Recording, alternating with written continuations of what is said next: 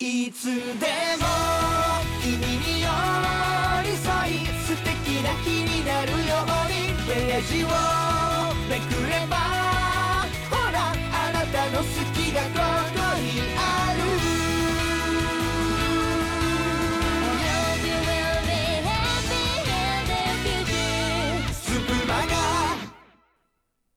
毎日夜7時頃に日替わりでお届けする総合エンターテインメント番組スプマガ。本日は私カルマのレディオストリートをお届けします。よろしくお願いします。えー、先日のスプマガ400回記念で、まあ、上がりましたキャストお聞きになりましたか、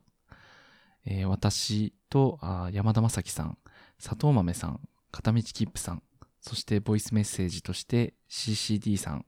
霞が関さん、霞が関さんにご協力いただき、まあ、こんなラジオが好きというトークテーマでお話ししております。まあ、ラジオと一口に言っても、まあ、求める形がね、結構聞いてて違うんだなっていうのをね、改めて実感しました。で、ああ、わかるなって思うところと、まあ、自分ってちょっとずれてるのかなっていう、そう感じる場面もあって、まあ、いろんなことをね、考えさせられる回でしたので、ぜひもし、えーまだお聞きでない方は聞いてみてくださいと。そして、まあ、一方で、まあ、普通に、まあ、生活してたら、まあ、テレビでね、動画見たりとか、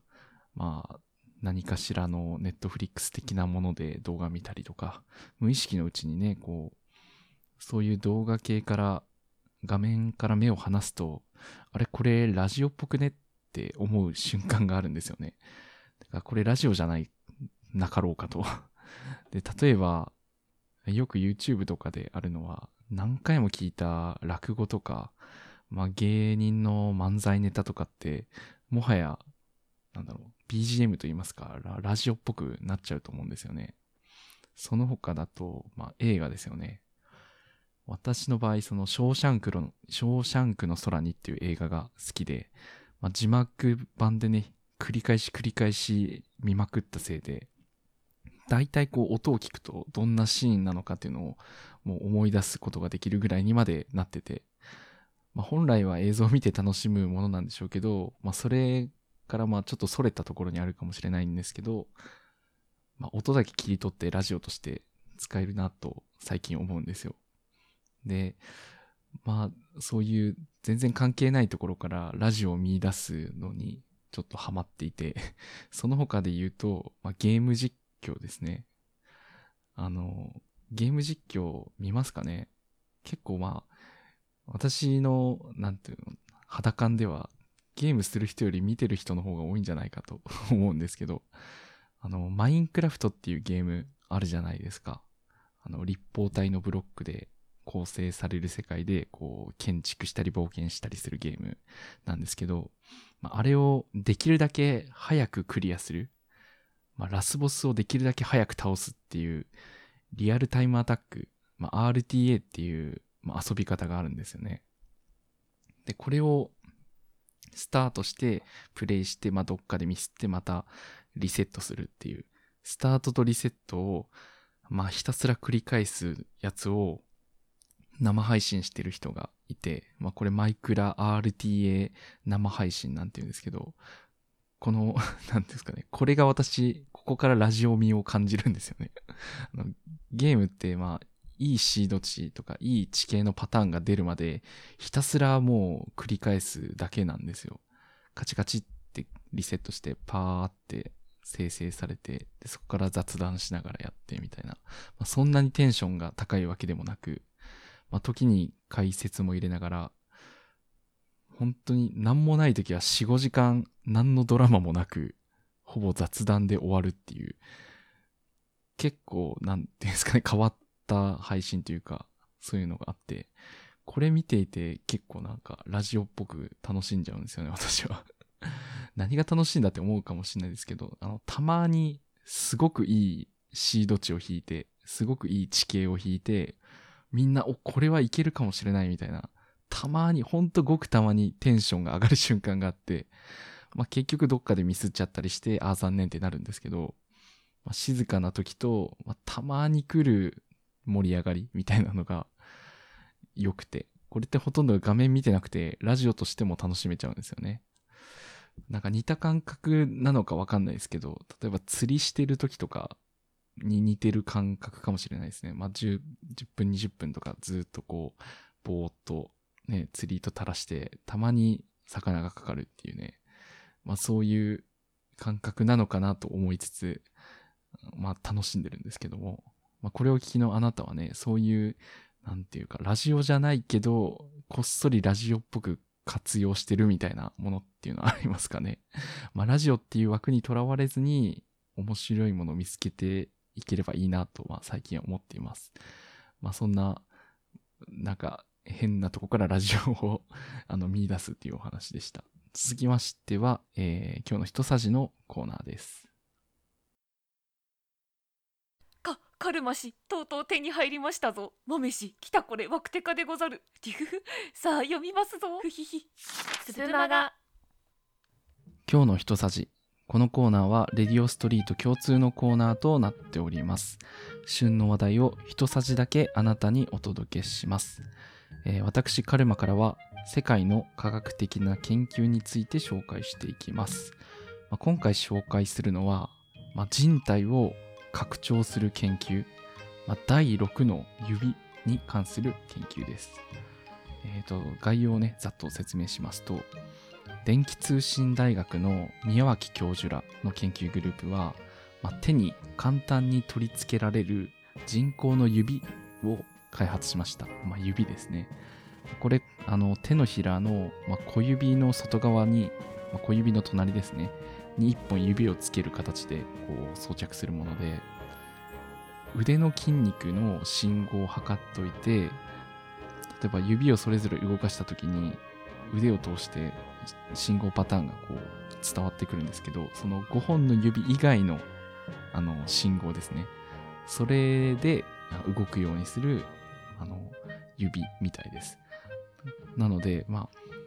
適当に試行錯誤してあこうすると動くんだっていう感覚をつかむ必要があってちょっと練習がいるようです、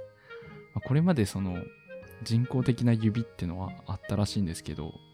まあ例えば第6の指を装着したらそれは例えば足を動かしたらその指が動かせるみたいな感じで他の部位他の体の部位の動きを単純に置換するっていう方法で、まあ、制御されてたみたいなんですけど、まあ、今回の研究ではもう純粋に腕の信号の一部から指を動かすっていう風にちょっと自分の感覚と人工の指がこう連動しやすいような仕組みになっていると、まあ、ここがすごい新しいところですね。で、今回の研究で、その、なんですかね、この人工指を18人の被験者の方につけてもらって、動かしたりとか、キーボード叩いたりとか、そんなことしながら1時間ぐらい使ってもらったところ、まあ、全ての被験者が、あの、直感的に、思い通りに指を動かせたと回答したそうです。これすごいですよね。1時間練習したら、もともとないところにあった指を動かせるって、す、すごくないですか？で、その、この中の指が、例えばすごくなんだろう馴染む人が中にいて、そのすごく馴染んだと感じた人ほど、その指を外した後、その、第6の指を外した後、他の指の感覚までもちょっと曖昧になったそうです。もともと6本あるもんだとこう、強く認識して、それが5本になったから、特に小指に近い側ほどなんか感覚が曖昧になったと。つまり何が言いたいかというと、そなんですかね、人工の指が体と一体化したんだと。それによってなくなったことでまた違和感が生じたと。まあそういう客観的な事実が得られたと、この研究グループは発表してます。すごくないですか？これ、びっくりしたんですけど、このニュース見たときに。その今は、そのただ指を曲げるだけしかできないらしいんですけど、例えば、今後、モーター、例えば指のモーターの馬力めちゃくちゃ上げて、すごい強いあの指にすることができたり、あの高速でね、あのクリックできたりとか、素早く楽器を演奏できたりとか、そういう、なんかもう人知を超えた、なんていうんですかね、パワーをね、発揮できる可能性もあるんですよね。で、宮脇教授らは、あのこのこの技術を応用すれば、例えば第3の腕だったり、4本の足だったり、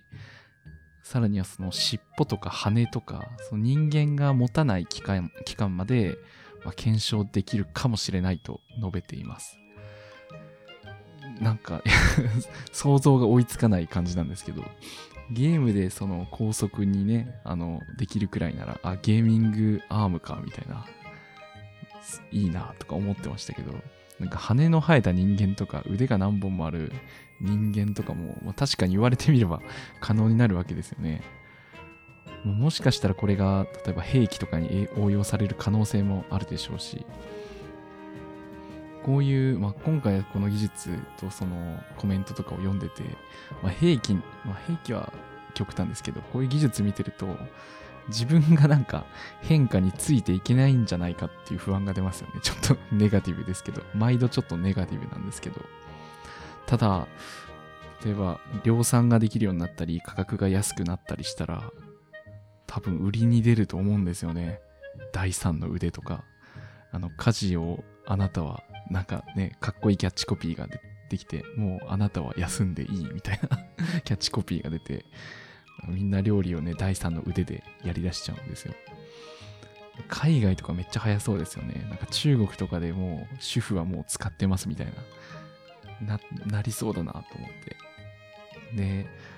まあそういうことをこう妄想してたら、例えば娘が初任給で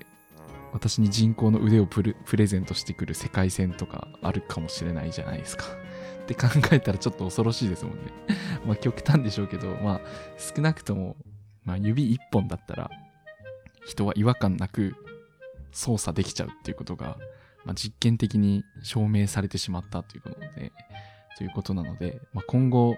この技術がどう応用されていくのか、まあ、楽しみなような、ちょっと恐ろしいような、まあ、そんな気持ちを感じた、あの、研究でした。ということで、まあ、どうですかね？これを聞きのあなた、どう思いましたか？あの、今日の一さじのコーナーでした。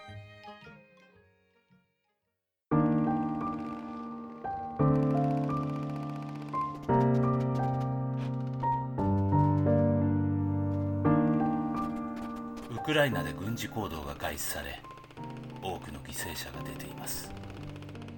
国際人道法にのっとりいかなる時も命やインフラは守られ保護されるべきです。スプーンでウクライナ支援はスプーンを使って避難難民を支援する企画です。スプーン公式の企画ではありません。詳細は Twitter アカウントスプーンでウクライナ支援をご覧ください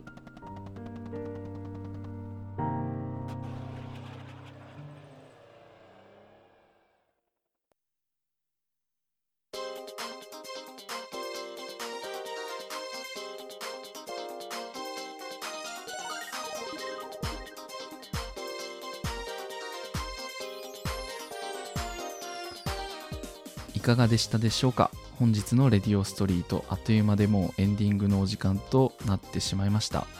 ここまでお聞きいただきましてありがとうございました。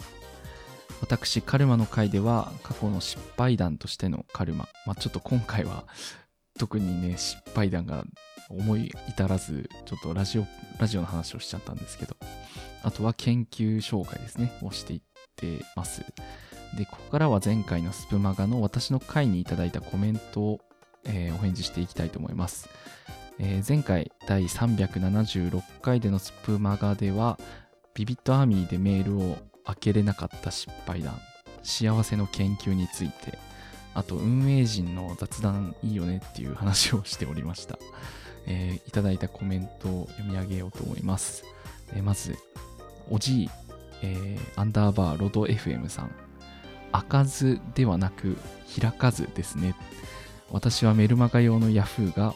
1100を超えましたということではメール全然開かないって話してたんですけど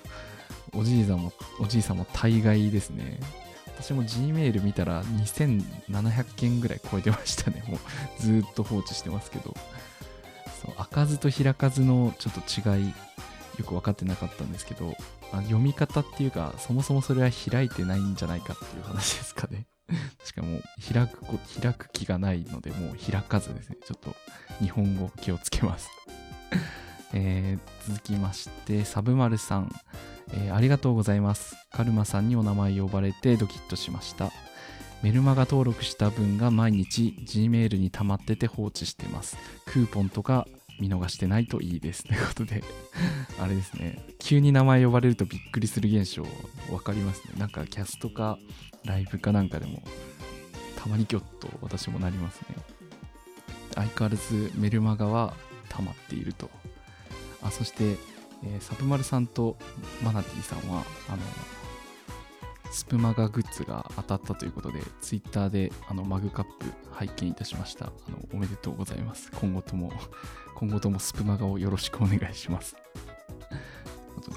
えー続きましては、えーヤーマンさん、アットマークバリラジさんから、ジングル良すぎる日立の矢野さん、ハピネス研究聞いたことあります。おっしゃる通り、監視されるのは勘弁ですが、幸福度を測れるのはツールとして便利ですね。ということで、ありがとうございます。あの、そうなんですよ。幸福度の研究をしてる日立の矢野さんのことを知ってる人がいて、すごく嬉しかったです。やっぱり、なんていうか、有名な方ですよね、きっと。その幸せの研究業界では。まあ、今後ね、新しい会社がね、できたみたいなので、どんどんその普及にしてほしいな、普及してほしいなと思うところです。えー最後、えー砂糖豆さん、えー通知絶対許さないマンなので、カルマさんとは真逆です。ジングル、なぜ全て私のバージョンを、わら。プライバシーの範囲が難しいところですね。運営会、私もまったり聞けて好きです。ということで、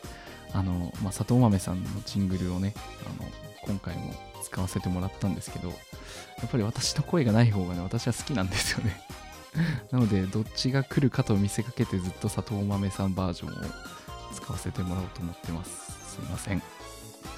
あとは、運営会ですね。運営会、私もまったり聞けて好きですっていうことなんですけど、コメント欄全体的に見てて、結構運営会好きな人多いなっていうのがやっぱりあ分かるぞという私もそうだぞという気持ちでね 見ておりました。ということなのでね週1とは言わずまあ定期的な配信をね楽しみにしております。はいということでえーっと最後なんですけどもえーっと多分ここまで聞いてくれてる人がどれぐらいいるかわからないんですけども次回からえーっとスプマガの私の回ではお便りを募集しようと思います。えー題して「あなたのカルマ教えて」というコーナーです、えーあなたが過去にやらかしてしまった、まあ、出来事ですね。失敗談をお便りにて募集しております。していきたいと思います。えっ、とこのエンディングのところでねそのお便りを紹介できればなと思います。ので、えーぜひよろしくお願いします。ということで、えー先ほどいただいたコメント以外にもギフト、ハートをいただいた皆さんありがとうございました。えー明日土曜日はスプマガ別冊袋とじバラエティ班で、えー斉藤アンソニーさんの登場です。お楽しみに。ということで、えーこの時間のお相手はレディオストリートからカルマでした。バイバイ。